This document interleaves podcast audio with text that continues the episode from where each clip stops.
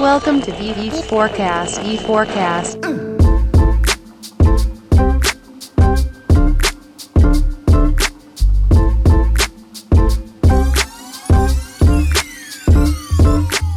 Então hoje no V4Cast a gente está conversando com o Rafael Papo. O Rafael tem uma longa experiência atuando em várias empresas do mercado digital. Hoje ele é o head do mercado Shops do Mercado Livre no Brasil e vai explorar um pouco mais com a gente o cenário de marketplaces e o cenário de e-commerce como um todo, né, Rafael? Seja muito bem-vindo, é um prazer falar contigo hoje, cara. Fala galera, tudo bem? É... Hoje vamos conversar um pouquinho aí então sobre o e-commerce no Brasil, sobre e-commerce no exterior, sobre marketplace. Vamos bater um papo bem legal aí sobre negócios.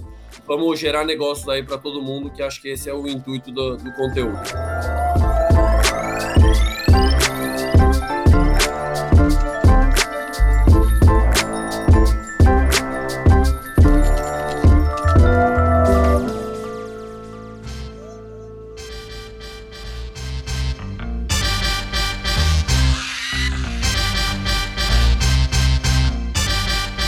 Mas eu sugiro que a gente possa come começar esse papo, Rafael. Hoje você atua como head de Mercado Shops no Mercado Livre aí no Brasil. Tu já teve uma atuação no LinkedIn, mas conta um pouco pra gente essa tua caminhada profissional até chegar no momento onde tu está e também outras oportunidades que fizeram essa oportunidade chegar até você? Até para ficar mais interessante, Rafael, se a gente pudesse fazer essa história de trás para frente, o que da, da tua, tua, o teu papel atual, que é o mercado shops, que eu acho que muita gente que está nos escutando não, não sabe, e aí a gente faz uma recapitulação de como tu chegou aí.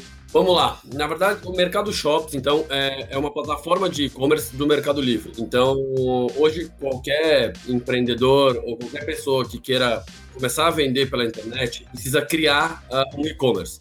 E aí tem dois modelos aí, que é um modelo onde você cria do zero um e-commerce, que acaba sendo quase impossível para as pessoas normais, porque sai um custo muito caro. E tem um modelo onde você utiliza alguma plataforma já pronta, que normalmente é um, um SaaS, que aí é um Software as a Service, para você criar essa, essa, esse seu e-commerce. Então, o Mercado Livre, pensando em todo o ecossistema de alguém que queira vender pela internet, então, ah, você tem um marketplace, você tem um sistema de ERP, você tem um sistema de logística, um sistema de entrega, criou aí o, o Mercado Shops, que é essa plataforma para você criar o, o seu e-commerce aí na internet, utilizando toda essa expertise esse background que o Mercado Livre já tem com o próprio marketplace. Então a gente aplica no, no, no desenvolvimento dos nossos sites muita coisa é, baseada aí nesse, nesse digamos, aprendizado é, do Mercado Livre com o marketplace. Então isso é o Mercado Shops hoje. É uma solução uh, recente do Mercado Livre, porque a gente não vê falar tanto ainda dela no mercado, Rafael? Ela não é recente, tá? É desde, se eu não me engano, é desde 2012 a gente já tem essa solução no mercado. A gente só não divulga muito ela ainda. A gente está começando a bater com uma força maior de marketing. É, a, a, nem agora ainda, a gente está começando. A gente vai bater isso provavelmente mais forte no pro ano que vem. Então é, foi uma estratégia mesmo de ir crescendo baseado onde era o Mercado Livre, com lojas do Mercado Livre, e aí agora a gente está começando uma expansão maior, é, sem mídia, sem nada, atrás de simplesmente contato dos vendedores com sites maiores, com lojas grandes, e a gente já tem hoje, para você ter ideia, mais de 200 mil lojas na América Latina e mais de 100 mil no Brasil. Nice. Mas já tá grandinho, digamos assim, mas a gente tem espaço para crescer muito mais porque o mercado é muito grande. Que massa, velho, que massa. Mas a gente sabe que tu teve uma caminhada interessante até tu chegar nessa oportunidade, né? Tendo atuado já em banco, tendo atuado no próprio LinkedIn, acho que antes de atuar aí no Gympass. Como é que surgiu essa oportunidade de hoje tu atuar com o Mercado Livre? Como é que você chegou até aí? Bom, vamos lá. A minha, a minha trajetória é pouco ortodoxa, digamos assim. Eu comecei a trabalhar no Itaú, eu era bem moleque, tinha acabado de entrar na faculdade como estágio e fiquei lá quase cinco anos. E nisso eu, inclusive, fui efetivado, eu tava no quarto semestre da faculdade. Só que aí começou essa. Eu sempre tive um lado muito empreendedor dentro de mim. E trabalhar num banco hoje, principalmente naquela época, era um negócio que era muito travado. Então, a, a, hierarquia era um negócio muito grande, a burocratização era uma coisa muito grande, é uma coisa que, inclusive, os bancos têm lutado para mudar isso hoje em dia. E aí, naquela época, isso começou a me incomodar, de certa forma, eu achava que eu podia fazer mais, eu podia ir mais longe. E aí, o que eu fiz, eu comecei a entender o que estava acontecendo e ver que era isso mesmo que estava me incomodando. E, cara, um dia conheci um, um ex-sócio meu, que acabou virando meu sócio, e aí eu saí do banco para a gente fundar uma startup é, de redes sociais, que chamava 55 Social. Então a gente saiu para olhar um pouco para esse mercado de mídia, eu acabei virando sócio lá. A gente tinha uma, basicamente uma ferramenta, que também era um SaaS, para gerenciar redes sociais bem lá no começo, a gente está falando de 2012, então era uma época onde tinha pouca coisa, tinha pouca gente trabalhando com redes sociais. É, é, e aí trabalhamos, ficamos dois, três anos com a empresa. Foi quando eu, eu resolvi de novo fazer uma mudança e aí eu acabei indo trabalhar rapidamente, eu passei pelo Jim Pass, que aí foi uma, era uma outra startup aí de qualidade de vida, então, onde a gente vende serviços de benefício de academia para o RH das empresas. Então, como um plano de saúde. Então, você paga um plano de saúde você pode ir nos médicos. Dessa mesma forma, você paga o Gym Pass, você pode ir até 16 mil academias, fazer diversas modalidades de esporte. Eu tive uma passagem rápida por lá, gerenciando a equipe comercial, é, e aí eu fui parar no LinkedIn, que aí é um grande player americano, uma empresa com uma cultura fantástica, que aí te, joga numa barra vai, diferente de trabalhar em startups, porque você é, é uma empresa muito estruturada, muito americanizada, onde cada passo que você faz é medido, é olhado, é, tem um controle sobre tudo. E ao mesmo tempo eles te dão uma liberdade grande para você trabalhar do jeito que te convém ou que você acha para você chegar o mais longe possível. E aí fiquei aí trabalhando dentro do LinkedIn. O LinkedIn tem algumas soluções. E aí a solução onde eu trabalhava era uma solução de mídia. Então o LinkedIn hoje vende né, mídia para os anunciantes.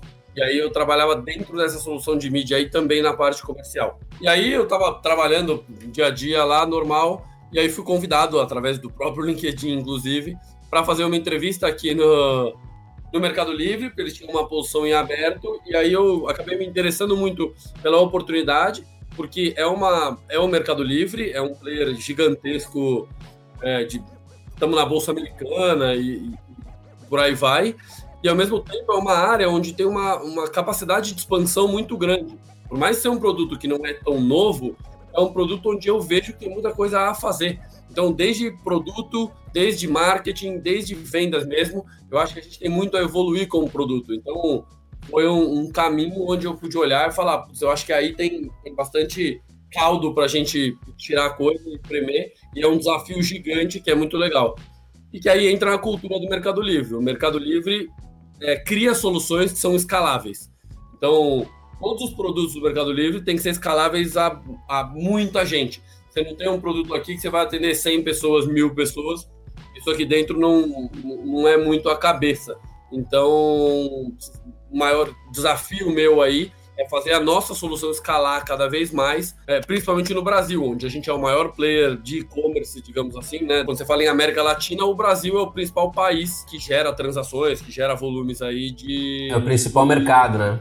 É, uma, é o maior país do Mercado Livre, o Brasil? É o maior país do Mercado Livre como, como e-commerce, mas ele é o maior país da América Latina. Se você pegar a América Latina inteiro e pegar o volume de transações, é, não só de, de marketplaces ou só de e-commerce, mas se você pegar market é, transações livres de e-commerce em geral, o Brasil é o que tem o maior número de, de transações aí de, de valor é, monetário transacionado é, online. Isso é dados de mercado, tá? Não é nosso não.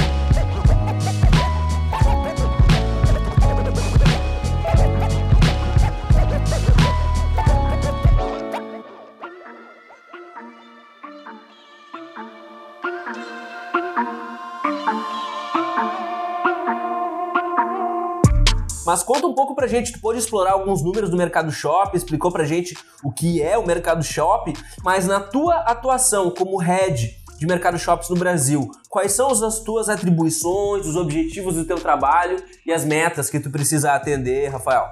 Meu principal objetivo, como eu falei agora, é escalar esse negócio. Então a gente já tem mais de 100 mil lojas, mas você compara onde o Mercado Livre tem, não tenho certeza desse número, mas se eu não me engano, são mais de 3 milhões de vendedores só no Brasil, se eu não me engano, tá? Preciso até checar. Mas então a gente está falando de um negócio onde eu tenho uma escala gigantesca ainda para alcançar. Então, o meu maior desafio é fazer esse negócio ter cada vez mais lojas, ter cada vez mais escalável e ter cada vez mais é, e-commerces usando essa nossa plataforma.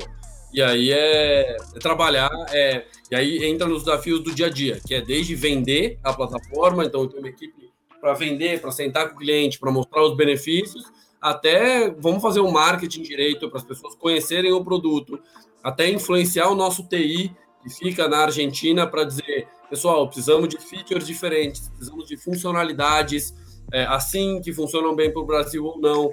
Então, o meu trabalho é, é, é cuidar da região fazer com que a região cresça e traga mais resultado para a companhia.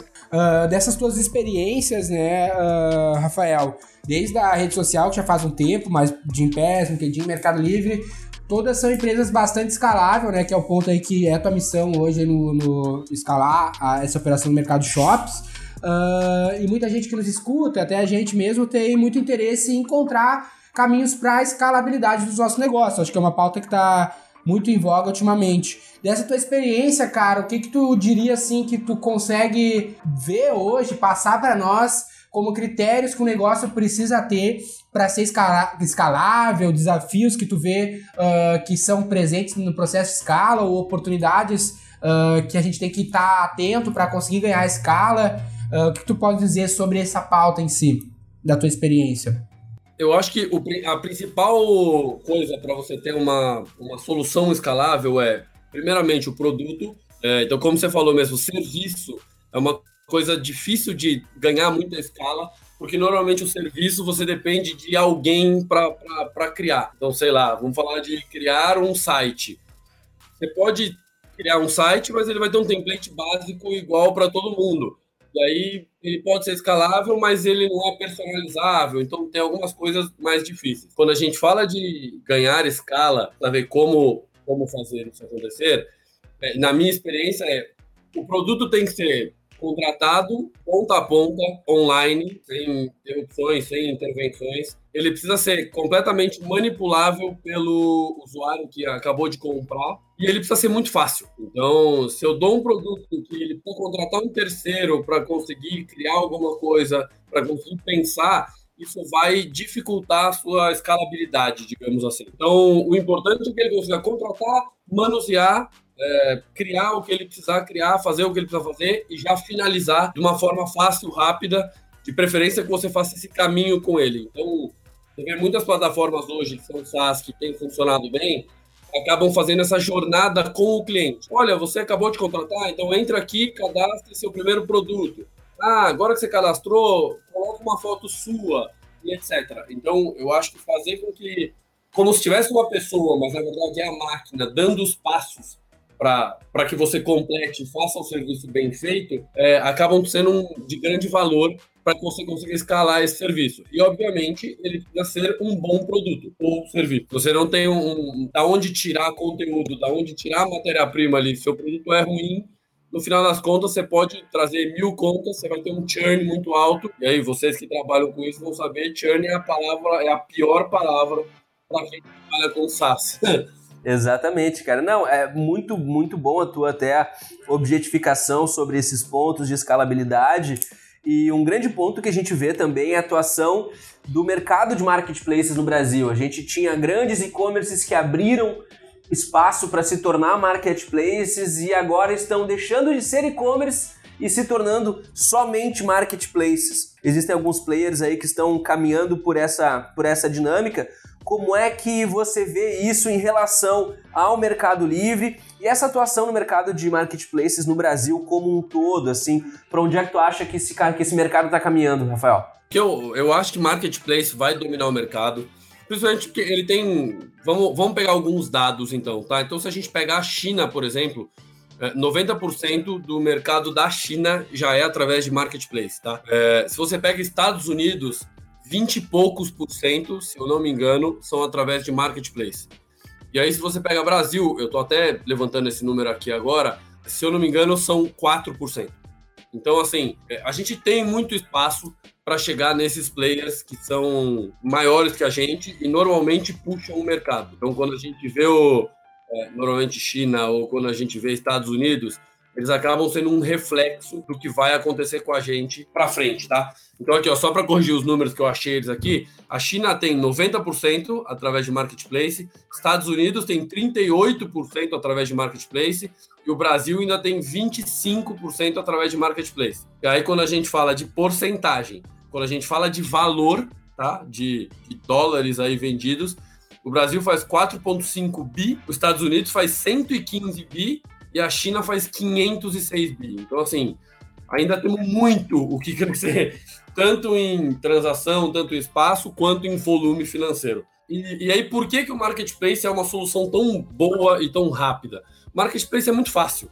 Então, hoje, se eu, você tem um produto eu quero vender no marketplace, se é um produto, se eu sou um produtor, por exemplo, eu vou lá, coloco o produto no marketplace. Se vendeu, eu pago uma comissão. Se não vendeu, tudo bem eu não gastei nada, eu não tive nenhum investimento, eu não gerei tráfego para o meu site. Então o marketplace acaba tendo as facilidades de você aí trabalhar assim, sem ter é, tra muito trabalho. O que você tem que fazer é subir o produto, ver se seu produto é bom, responder as pessoas, tirar dúvidas, ter margem. Só que aí entra numa desvantagem do marketplace que você não consegue construir a sua marca. Então, muita gente criou seu e-commerce, fez grandes e-commerces para trabalhar e aí eles trabalham o e-commerce como marca e também fazem venda, só que eles acabam usando o marketplace como o principal canal de venda.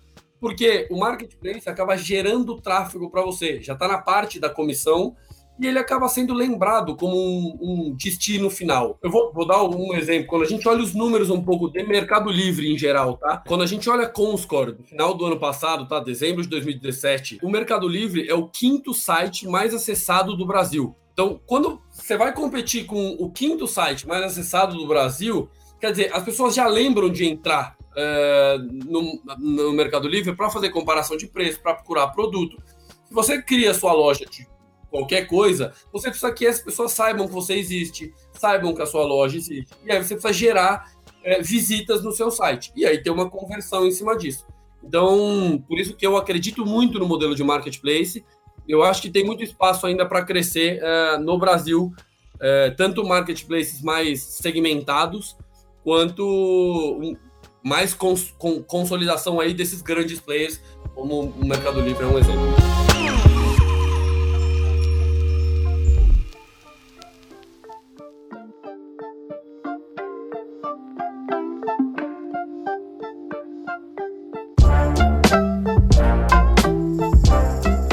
Fala uh, muito, Rafael, aqui é que as, muitos empre pequenos empresários, eles às vezes investem no e-commerce achando que é abrir o site que esse site vai vender. Uh, mas a gente tem uma metodologia aqui na V4, que a gente chama de método V4, uh, que nada mais é do que um ciclo de venda que qualquer empresa precisa ter, né? Que ele parte de tráfego, engajamento, conversão e retenção. Ou seja, não adianta eu ter um site que a gente encaixaria ele ali no pilar de engajamento se eu não tenho tráfego antes. Se, se, eu tiver esse tráfego, eu vou precisar engajar, que vai começar uh, no papo de e-commerce a entrar em confiabilidade e aí ter tudo certo para converter de uma maneira fácil, simples e depois ainda reter esse cara. Então a gente vê que a vantagem do marketplace é que ele já tem esse tráfego, ele já tem essa parte de engajamento, de confiabilidade, a pessoa já confia na marca e na segurança que o meio de pagamento junto, né, do marketplace ali proporciona e a conversão acaba vindo de uma maneira fácil. Depois o desafio vai estar tá uh, e manter na retenção. Então isso é um atalho do que o caminho de abrir uma loja direto online, porque a gente, a gente sabe, se o cara abrir uma loja online sem ter esses, esses critérios, principalmente o tráfego, que é o básico, ele é uma loja no deserto. E hoje o tráfego do zero é muito caro, muito competitivo, muito difícil e cada vez vai ser pior. Por isso que a gente acha que faz sentido o que tu está dizendo, vai se tornar um caminho mais. Já é um caminho, só vai ficar mais claro que é o caminho mais fácil para implementar uma loja ou ter uma parcela boa de vendas, né? Perfeito, concordo 100% com o que você falou. Eu acho que é, é isso mesmo. Aí, e, e parabéns para vocês por terem esse programa de, de implementação, porque eu vejo muito, porque como eu vendo só a plataforma, é, eu acabo vendo muita gente que depois vem dizer a sua plataforma não funciona. Aí eu, ah, ela não funciona, mas deixa deixa eu dar uma olhada, deixa eu entrar no seu site para ver. O site é todo desconfigurado, o site tem 300 visitas, e aí você começa a dizer, não funciona por quê?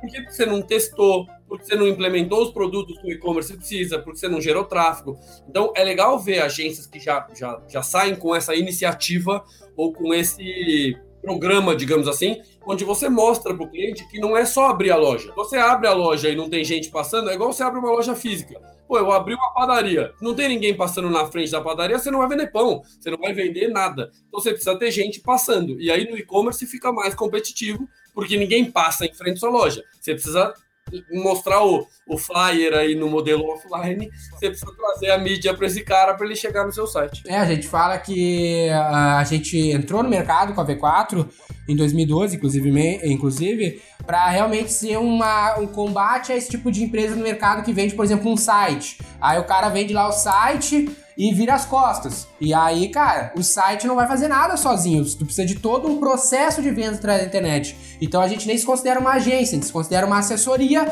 na implementação de um processo de vendas através da internet. Que aí são esses quatro pilares que, cara, cada negócio vai variar. Além do básico, como a gente comentou agora, tem outro aspecto que vai de encontro bastante ao marketplace, que é antes do cara entrar online, que é em si o produto do cara. A gente vê muita empresa, por exemplo, reclamando do marketplace, reclamando do Mercado Livre, da B2W, da Via Varejo, Uh, porque não vende, mas o cara não tem o produto uh, competitivo. O cara vende para os amigos dele um negócio aqui caro só porque são os amigos dele, vamos dizer, vamos dizer iPhone. Eu vendo iPhone para meus amigos de vez em quando, lá, uma, um volume baixo, porque os meus amigos confiam em mim e tá na minha mão. Mas se eu tentar competir com a vender iPhone online ou vender qualquer tipo de eletrônico, não é que nem vender pros teus amigos, cara. Tu tá num cenário bem mais competitivo. Tu precisa ser uma empresa competitiva em cenário nacional para conseguir ganhar uh, ganhar esse jogo. Não é culpa do Mercado Livre que tu não vende, é culpa do teu negócio que não tem uma compra boa, que não consegue uma margem interessante para ser competitivo uh, nacionalmente. Como que tu vê esse aspecto do ponto de vista ali, do mix básico de marketing, dos 4Ps, que vem antes dessa etapa de venda que muitas empresas às vezes não se concentram. O cara acha que se ele tem um iPhone na mão, ele vai vender de qualquer jeito. Mas muitas vezes não é assim. É, aí, aí entra num quesito bem marketplace, né? Como todo mundo vai lá procurar, todo mundo quer estar lá. Então, quando todo mundo quer estar lá, você vai pegar grandes players, grandes, grandes varejistas, grandes indústrias que tem uma negociação muito melhor do que o, o, pequeno varejista ou a pessoa física. Então, normalmente, você precisa achar um caminho. Ou você tem um produto que é um pouco mais segmentado, ou você tem um produto que você consegue uma margem menor, porque você fez uma negociação boa com o fornecedor. Se você vai competir, por exemplo, hoje pelo iPhone X, provavelmente você não vai ganhar essa briga dos grandes varejistas. Porque você vai comprar 10, 100 aparelhos, eles estão comprando de centenas, de, sei lá, até duvidar de milhões de aparelhos. Então, você não vai conseguir ter a margem de preço. Aí você pode ter serviço melhor, você pode entregar mais rápido. Então, você tem que achar o seu diferencial. Você precisa pensar bastante nesses seus 4Ps mesmo, porque sem preço, em geral, é muito difícil vender num marketplace pessoas vão no marketplace procurar preço. Se você, você querer um produto muito segmentado, você acabava procurando fora, ou você vai procurar um tailor-made aí que é feito para você. São dois caminhos bem, bem básicos, né? Ou tu tem o preço, ou tu tem o produto diferenciado, que ninguém tem. Agora, se tu tá vendendo um produto mais óbvio, que seria, por exemplo, o iPhone, sempre um exemplo fácil, muita gente vende iPhone, então tu vai ter que ter o preço, cara, porque a competitividade, a oferta por esse produto, ela acaba sendo muito alta. E falando um pouco de preço, né? Falando um pouco assim de quais são os critérios de relevância para o consumidor no ambiente do marketplace, dentro da tua experiência, Rafael, tu consegue sugerir ou determinar um perfil, assim, o comportamento do consumidor brasileiro dentro dos e-commerces? É, é, difícil dizer um pouco de consumidor brasileiro em geral. Eu costumo, por quê? Porque isso acaba tendo muito uma coisa de segmentação, tá? Então é, é engraçado quando a gente vai, sei lá, vamos pegar eletrônicos. Eletrônicos é uma categoria que as pessoas acabam pesquisando muito mais e procurando muito mais, porque aqueles 10, 15 reais realmente importam muito. Então aí você entra num perfil são pessoas que buscam mais, que entram no seu site muito. Então, você acaba tendo uma, uma porcentagem de conversão sites de e-commerce menor do que você tem, sei lá, de brinquedos, por exemplo, né, de roupa, porque você está buscando outros atributos. Quando você vai comprar roupa, você está buscando um estilo, você está buscando uma personalidade, você quer mostrar alguma coisa para a sociedade de uma certa forma, onde aquela camiseta se é uma camiseta branca básica, você vai achar em qualquer grande lugar. Mas se é uma camiseta com uma estampa diferente, com uma marca, você acaba trazendo isso para um. Então sua conversão é mais alta, as pessoas vão atrás do seu produto. Ah, eu tô falando de eletrônicos, é mais difícil. Mas, em geral, o consumidor brasileiro é um consumidor que acaba pesquisando bastante antes de fazer a compra. Então, você vê que a nossa porcentagem média é, de compras, né? Então, se você pegar número de visitantes, essas pessoas que fizeram a compra, gira em torno de 1%, se você pegar métricas gerais aí de Brasil. Então, cara, 1% de taxa de, de conversão mesmo de quem entrou para quem comprou, você olhar, é um número relativamente baixo, tá? Óbvio tem lojas com uma taxa de sucesso muito maior que essa. E tem outras com bem pior que isso. Então tem muito a ver com sua loja está bem feita, seu preço está competitivo, você entrega num prazo correto, é, se, se, sua marca é boa, se o site está bem desenhado, se ele é clean. Então você tem aí muitas variáveis para fazer esse negócio funcionar, para que você ganhe, é, ganhe relevância e até consiga aumentar a sua taxa de conversão, que é uma das grandes brigas hoje dentro de quem tem e-commerce, inclusive dentro de marketplace. É, é um dos pilares da nossa metodologia mesmo ali, que a gente tem o tráfego, o engajamento e a conversão, além da retenção. Porque o que acontece, tem muita empresa que tu trabalhou com mídia, por exemplo, lá no LinkedIn, né, vendendo mídia. Eu não sei se chegou a atuar com a parte de posicionamento dentro do próprio Mercado Livre, acho que ainda não, não foi tua praia aí, né? É, mas a, o que acontece? O cara muitas vezes, ah, ele quer vender mais, aí a resposta mais óbvia é botar mais dinheiro na mídia. Só que muitas vezes o processo não é só tráfego, o processo é engajamento, é conversão, é retenção. Então tu pode aumentar teu faturamento com estratégias aí, como tu mesmo pontuou, de melhorar umas habilidades, de melhorar um parte de conteúdo que vai aumentar essa taxa de conversão ali no nosso terceiro pilar. Ao mesmo tempo, a retenção que eu não sei o quanto tem tá atento a, a isso aí na, na tua experiência, uh, Rafael, mas aqui a gente pega muito no pilar da retenção. Eu acho que o Mercado Livre no geral ele é bom. A gente compra muito como consumidores no Mercado Livre por por ele ser bom no que a gente julga ser bom de retenção, que é aquela questão. Tu sabe que custa caro trazer um cara hoje pro teu site, seja vocês Mercado Livre, seja um pequeno anunciante. Se o cara não voltar a comprar de ti, tu tiver que investir no novo, na aquisição de um novo usuário, vai acabar que a tua lucratividade vai se tornar muito baixa. Só que se tu consegue ter retenção, né, que é o que a gente fala, o cara volta para comprar de ti, sem necessariamente tu ter que fazer um novo investimento de mídia para trazer ele, acaba que aí mora a tua margem. A gente teve a, a tua margem para conseguir crescimento sem tanto investimento de mídia. A gente, por exemplo, teve a experiência de conversar com o Maurício Bastos da Arezo aqui no V4Cast, Uh, e a experiência dele foi em 5 anos, cara, levar a Arezo de 1 milhão para 100 milhões de faturamento no e-commerce dele. E basicamente com retenção, né? Ele mede muito o lifetime do usuário, ele fala lá que uma mulher compra uma vez com eles, compra 10 vezes pelo menos no ano. Então ele pega muito essa perna da retenção. Como que tu vê isso na tua experiência aí com os e-commerce que tu ajuda, uh, ou até mesmo dentro do próprio Mercado Livre? Não sei como vocês discutem essa questão. Cara, um dado de 2015, só pra gente ter uma ideia, um cliente novo custava cinco vezes mais do que o meu cliente atual refazer a compra, tá? Isso é 2015. A gente está em 2018 com o preço da mídia cada vez mais alto. Isso deve estar tá, com certeza maior do que essas cinco vezes. Mas é, é isso. É, se você consegue, por isso que construir um pouco a sua marca, dar um bom atendimento, mesmo dentro de um marketplace, você pouco consegue construir a sua marca, você dá um bom atendimento para esse cara, se para quando você envia o produto para ele, você conta um pouco da sua marca, conta um pouco da sua empresa, essa pessoa vai lembrar de você na hora de fazer a recompra, mesmo que seja através do marketplace. Mais do que trazer o cliente que já vai ter que pôr esse preço no custo, a retenção devia ser um foco de todo mundo. Por quê? Porque você lutou tanto para trazer, você lutou tanto para converter, você lutou tanto para chegar até ali, gastou um tanto dinheiro, que aí você, se você não dá trabalho, se você não dá foco é, nesse cliente que já está ali, que já pode ser seu cliente para sempre, você acaba perdendo ele por coisa muito boba. E é muito normal, se você teve uma experiência boa, você conta para os amigos próximos, dois, três, quatro pessoas ali. Se você teve uma experiência ruim, você vai postar no Facebook, você vai postar no Reclame Aqui, você vai postar no mundo inteiro, e aí você acabou gastando um puta dinheiro que vai acabar sendo revertido para pessoas falarem mal da sua marca. Então.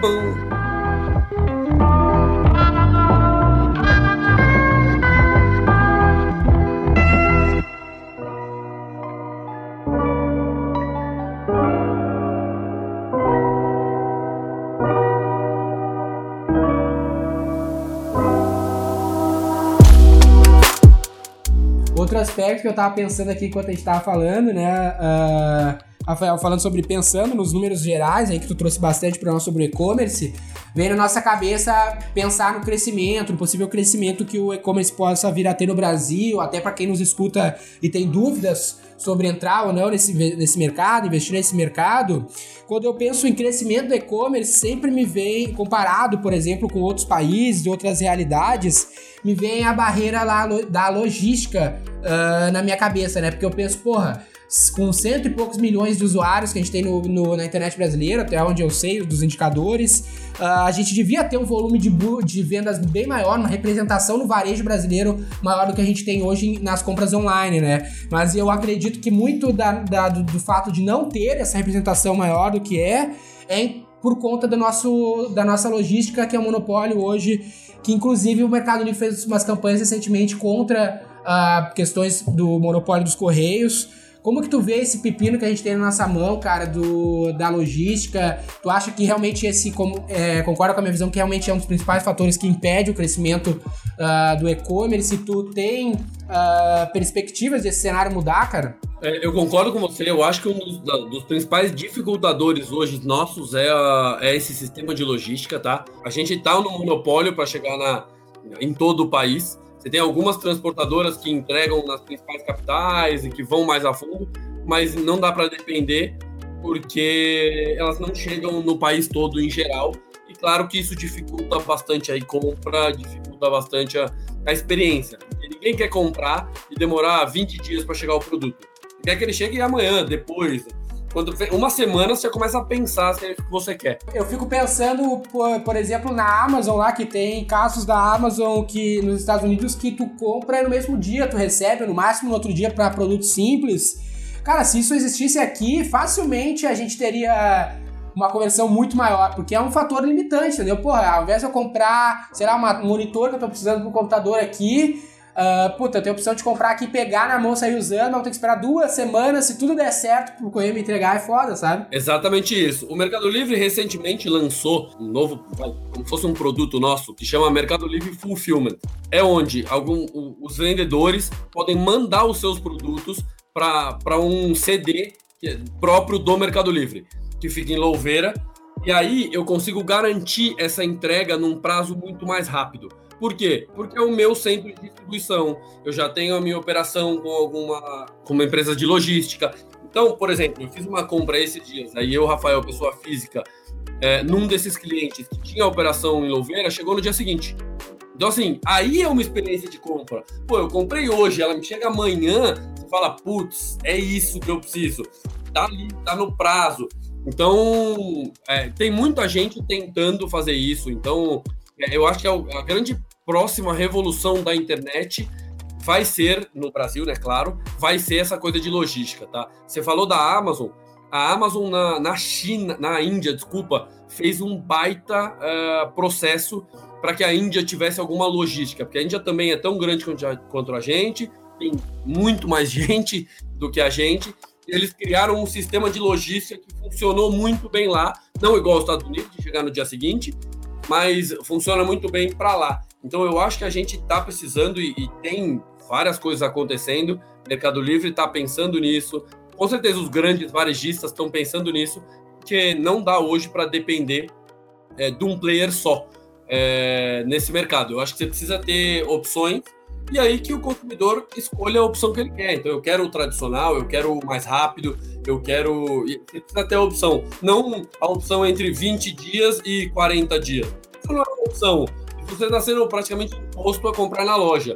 É um negócio que eu quero amanhã e eu pago um pouco mais caro, ou eu quero daqui cinco dias e tudo bem, eu aceito pagar mais barato, sabe? Um outro aspecto interessante relacionado a, isso que a gente está falando é esse lance de ganhar escala geográfica é importante para coisas como o fato, por exemplo, tá em São Paulo aí hoje que é o centro do Brasil, todo mundo sabe. Mas, por exemplo, a gente está aqui no Rio Grande do Sul, que é um estado dos mais uh, ferrados hoje uh, no ecossistema geral do, do Brasil. Então, se o cara tivesse, sei lá, cinco anos uh, numa operação online, um varejista, ele não estaria tão dependente dos critérios econômicos hoje do, do Estado. Por exemplo, ah, tu tem lojas aqui na região metropolitana e a venda dropou na região metropolitana. Se tu tivesse uma operação relevante online, tu não ficaria tão dependente da, da, da dessa questão geográfica, né? Então é mais uma vantagem que o cara tem por estar expandido por esse canal, que ele para de ter esse risco, ou esse risco se torna menos relevante para o negócio dele, como, como é hoje, se ele só tem essa operação uh, limitada geograficamente. É, é, é a questão de não pôr todos os, os ovos na mesma cesta, né? É o, é o, velho ditado. Se você tem dois canais de venda, é como se você tivesse duas lojas. É, a questão que você tem duas lojas, você tem menos risco do que quando você tem uma só. E a questão da loja online é que ela, de novo, ela deixa de ser regionalizada. Ela pode ser para todo o Brasil, inclusive para fora do Brasil. Então, você ganha escala é, numa coisa que, que, que deveria te trazer só vantagens porque você está aí dividindo. Sobre escala, até um papo que a gente começou aqui nessa conversa, que eu tinha guardado essa pergunta aqui, não queria deixar de fazer. Uh, ah, para ti especialmente, Rafael, pelo fato de tu ter trabalhado no LinkedIn, e quando a gente falou sobre escala, tu falou que é importante ter uma para escalar, ter um, ser o mais self-service possível, né? O usuário possa resolver a questão sozinho. Mas o que a gente vê, a gente queria ver a tua opinião, é que mesmo quando se é muito escalável, como o próprio Mercado Livre é, ou como o Google ou o Facebook são, a gente até o episódio anterior desse aqui foi com, a, com uma menina que trabalha no Google em Nova York, todas essas empresas, tanto o Mercado Livre quanto o Google, o Facebook, que são, ou o LinkedIn, que são tão super self-service, tu pode ir lá comprar e sair sem falar com ninguém, mesmo sendo assim, elas têm equipes de atendimento e relacionamento com o cliente muito relacionado àquele pilar que a gente falou da retenção, né? Ou seja, o Facebook, o Google tem, sei lá, um andar, dois andares de, de gerentes de conta ali em São Paulo. Eu não sei como é que é a realidade do Mercado Livre, lá nos Estados Unidos não é diferente. A gente falou com a menina, por exemplo, que atende a Amazon uh, nos Estados Unidos. Então, mesmo sendo self-service, ainda assim se precisa de um lance uh, de pessoas com pessoas para garantir esse sucesso. É muito no SaaS fala muito do customer success para se ter esse relacionamento forte e garantir que o cliente use a tua, a tua solução da melhor maneira possível. Como que tu vê isso nas tuas experiências, tanto no LinkedIn, na, na outra startup, nas outras duas startups que tu trabalhou eram tão escaláveis quantas, mas pelo que a gente sabe, mesmo sendo escaláveis, elas têm essa área aí de pessoas dedicadas a esse relacionamento com o cliente. Porque eu te pergunto isso porque muita gente acha que ah, é um SaaS, então não precisa ter pessoas, não precisa falar com o cliente nunca. E aí, às vezes, o cara tá se equivocando nessa linha de raciocínio.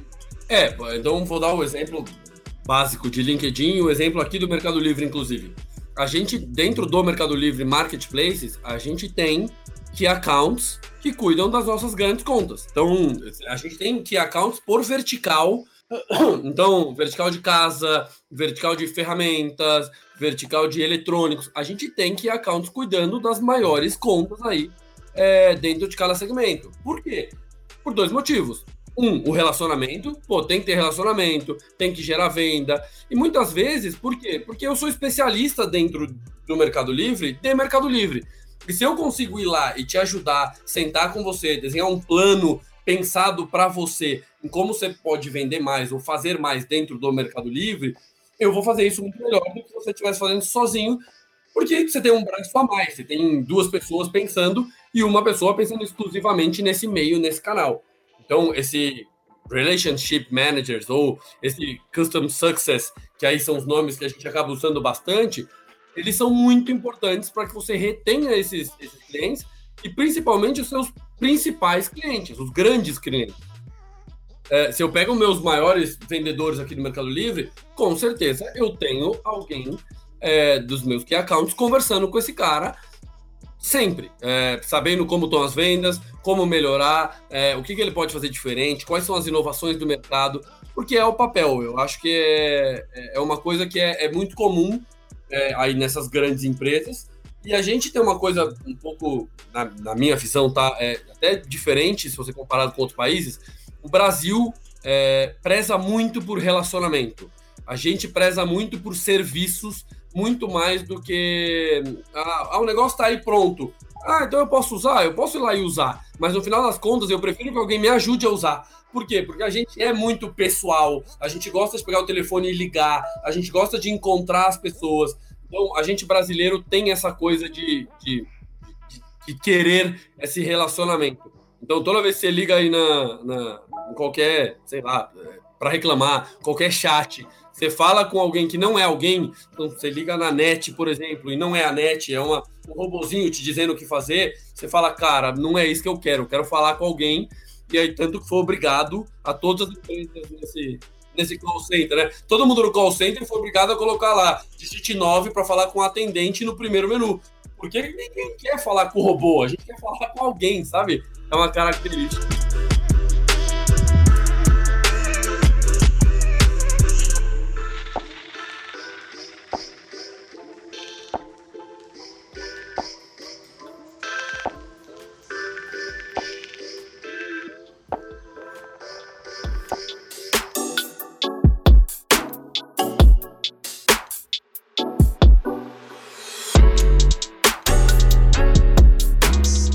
E, Rafael, um lance muito legal, acho que a gente já conseguiu explorar nessa conversa, o quanto que o mercado do e-commerce não é uma novidade, o quanto que esse Uh, com essa, que essa dinâmica de mercado é muito mais uma realidade do que uma promessa, mas isso acho que é muito relevante para as pessoas que nos acompanham e nos ouvem, mas a gente também tem uma grande parcela da galera que às vezes consome nosso conteúdo, que também são profissionais de comunicação, profissionais de venda, e a gente quando olha para a tua trajetória profissional, mesmo tendo atuado majoritariamente aqui no, no Brasil, pelo que a gente pôde conversar, com grandes empresas, passando pelo Itaú, também tendo as tuas iniciativas de empreendedorismo, mas principalmente atuando no LinkedIn e no Mercado Livre, é como é que tu pontua que a tua experiência de ter estudado no exterior, ter feito um, uma, um curso lá, uma qualificação, um MBA, se eu não me engano, em Stanford, como é que isso foi um diferencial na tua carreira e como isso te abriu portas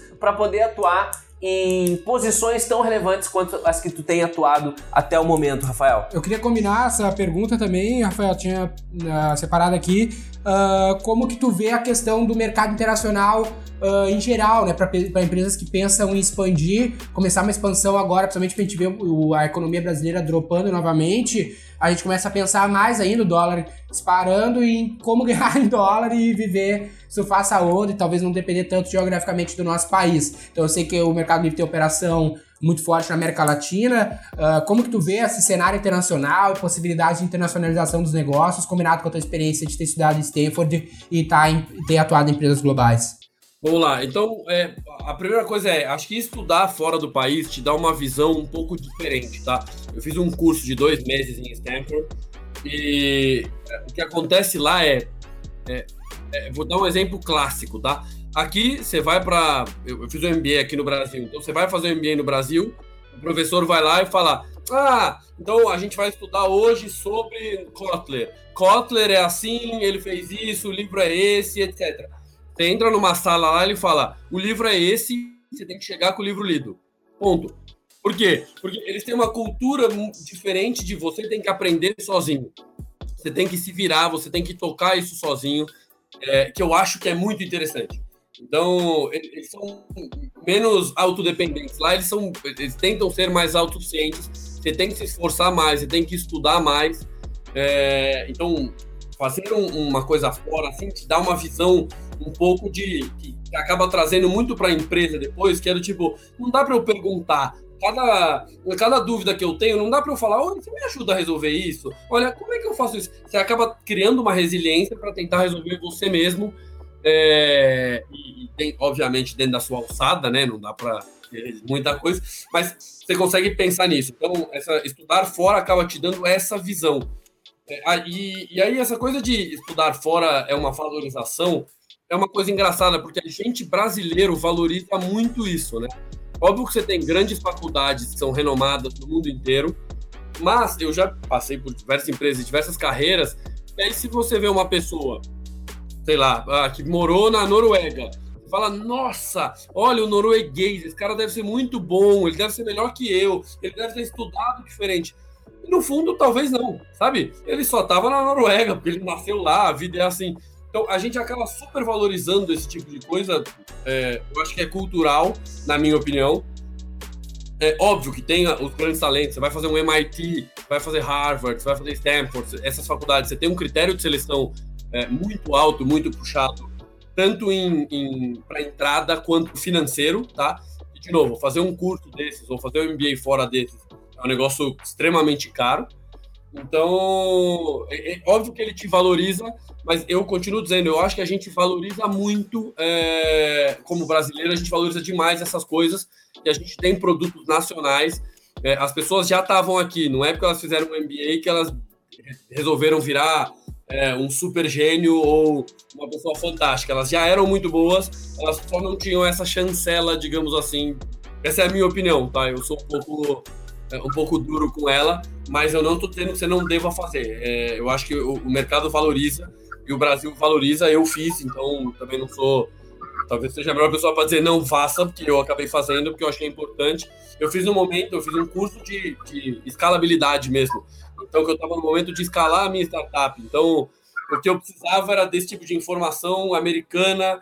Então, é quando você tem um propósito, quando você vai para simplesmente para cumprir o papel de fazer, eu acho que não vale a pena.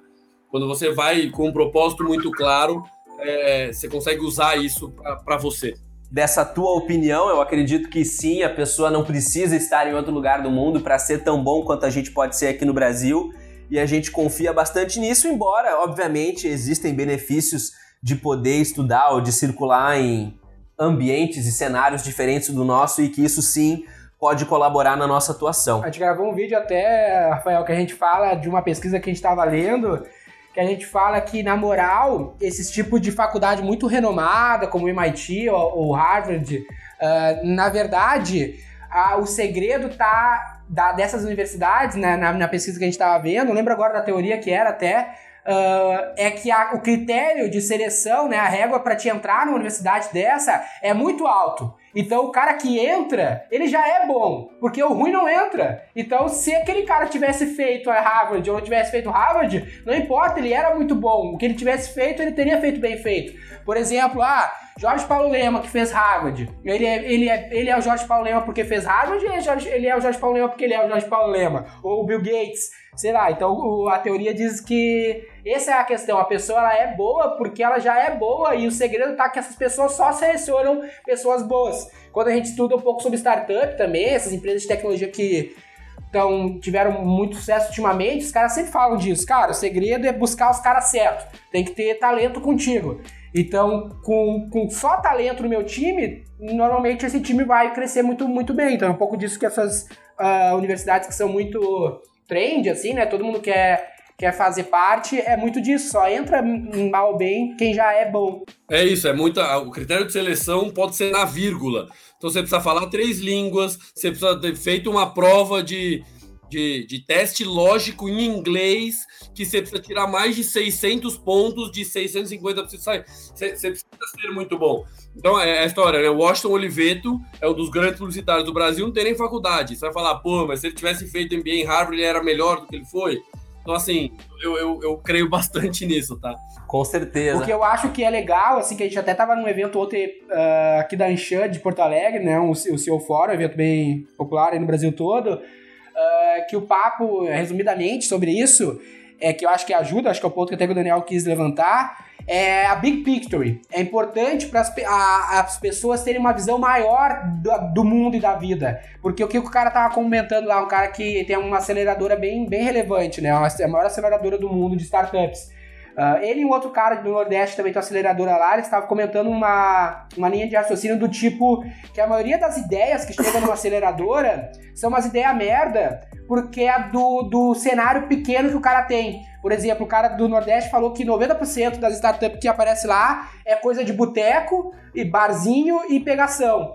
Porque é a realidade que o cara manja, entendeu? A realidade da vida do cara é faculdade, boteco e pegação, é só disso que ele sabe.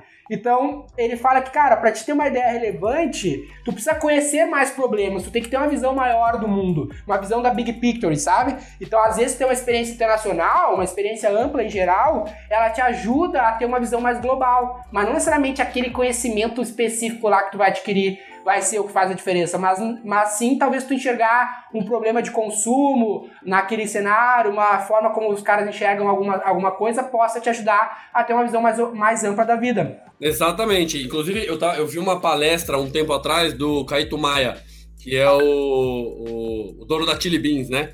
E aí ele tava contando exatamente como que ele criou a Chili Beans. E aí foi um pouco disso. Ele estava lá fora, ele estava viajando, e ele viu uma espécie de um camelô com vários óculos. E aí ele falou, ele, ele simplesmente ele teve um estalo ali de dizer, cara, esse cara não tá vendendo óculos, ele tá vendendo estilo. E aí o que ele fez foi, em vez de fazer um óculos que custa 500 reais, ele fez um óculos que custa cento e pouco, 200 reais, para você ter vários. Para cada dia você sair com um óculos diferente. Então, ele transformou o que era um simples óculos escuro ou um óculos de grau em estilo, em, em, em, coisa própria. Como é que ele pensou nisso? Ele viu o cara lá fora e aí ele teve esse estalo. Então, dar, sair, sair do seu mundo, sair da sua bolha, digamos assim, faz você ter essa visão maior é, do que, que pode estar acontecendo com o mundo. É aquele papo do Steve Jobs sobre ligar os pontos, né, Rafael? Que o, o Caíto lá, ele é um cara que, porra, viu uma oportunidade de de trazer do Paraguai, de Miami, uns, uns óculos. E ele já era um cara de, da música, um cara estiloso. Uh, então ele ligou os pontos. Puta, eu tenho um relógio barato, eu acho que estilo não é marca cara necessariamente, e ele ligou os pontos e criou um negócio diferente. Ele não fez um MBA em Harvard sobre branding para criar a Chili Beans. Ele só ligou os pontos porque ele tinha uma visão que ele conseguiu combinar numa solução nova. Não é uma coisa para Steve Jobs que largou a universidade lá. Se ele tivesse terminado, teria sido mais bem sucedido a Apple? Não. Só que ele tinha uma visão ampla do mundo, ele fez uh, formações que ninguém tinha feito na área de tecnologia, conseguiu ligar os pontos, copiou uma coisa ali ou outra e criou uma solução diferente.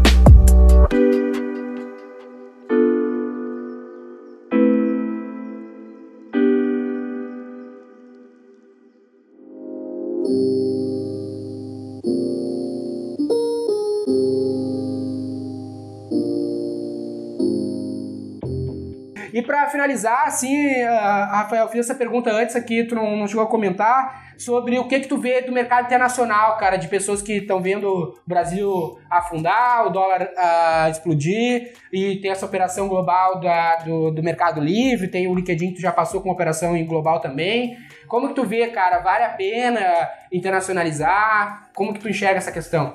Cara, o mercado internacional acaba sendo um mercado muito mais competitivo, tá? É, por quê? De novo, você tem grandes players brigando pelo mercado global.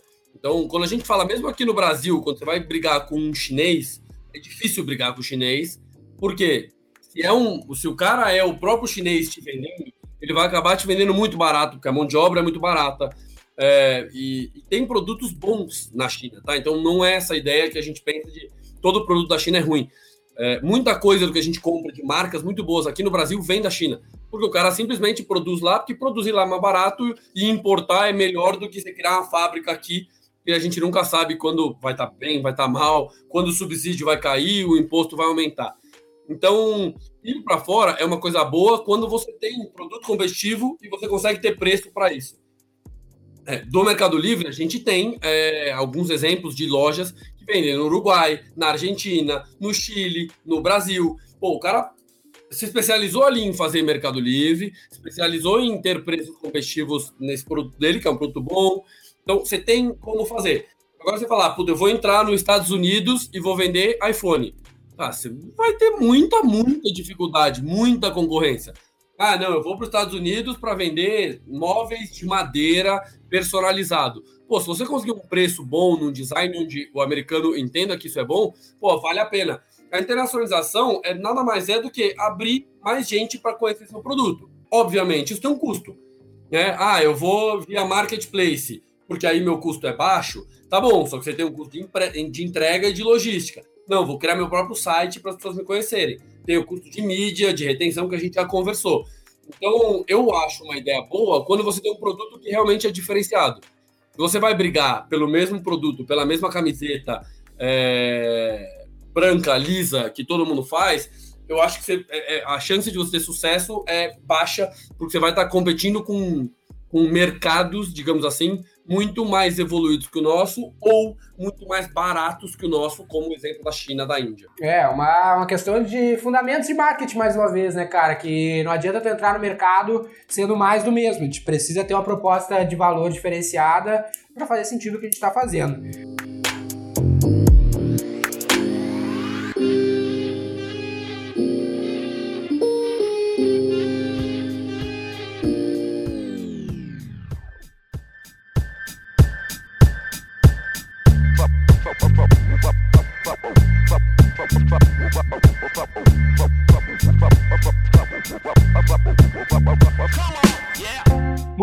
Rafael, aí poder ter a oportunidade de conversar contigo. Acho que a gente explorou aspectos uh, muito importantes para todo mundo que nos escuta poder levar e aplicar imediatamente uh, para os seus negócios. Com certeza, com certeza. Eu acho que o teu ponto de vista de dentro de uma operação relevante de e-commerce pode ter sido uh, um motivador aí de abrir os olhos de vários dos que nos ouvem. E a gente só tem a agradecer pelo teu tempo, Rafael, e pela oportunidade que a gente tem de explorar esses assuntos contigo, cara. Muito obrigado. Imagina, pessoal, eu que agradeço o bate-papo aí, foi muito bom. Espero que, que seja relevante aí pro, pro pessoal de vocês, que a gente possa ajudar. E qualquer coisa que vocês precisarem, estamos à disposição aí, tanto o Rafael quanto o Mercado Livre. Maravilha, maravilha. Para quem quiser saber mais sobre o trabalho do Rafael, a gente vai deixar os links dele na da, do LinkedIn dele na descrição aqui. E é isso aí, cara. Uh, é isso aí. Nos vemos uh, em outras oportunidades. Se vier para São Paulo, eu te dou um toque, ver se a gente toma um café. Combinado. Quando você vier, me avisa mesmo. Show. Forte abraço, Rafael. Tchau, tchau. Um abraço, valeu.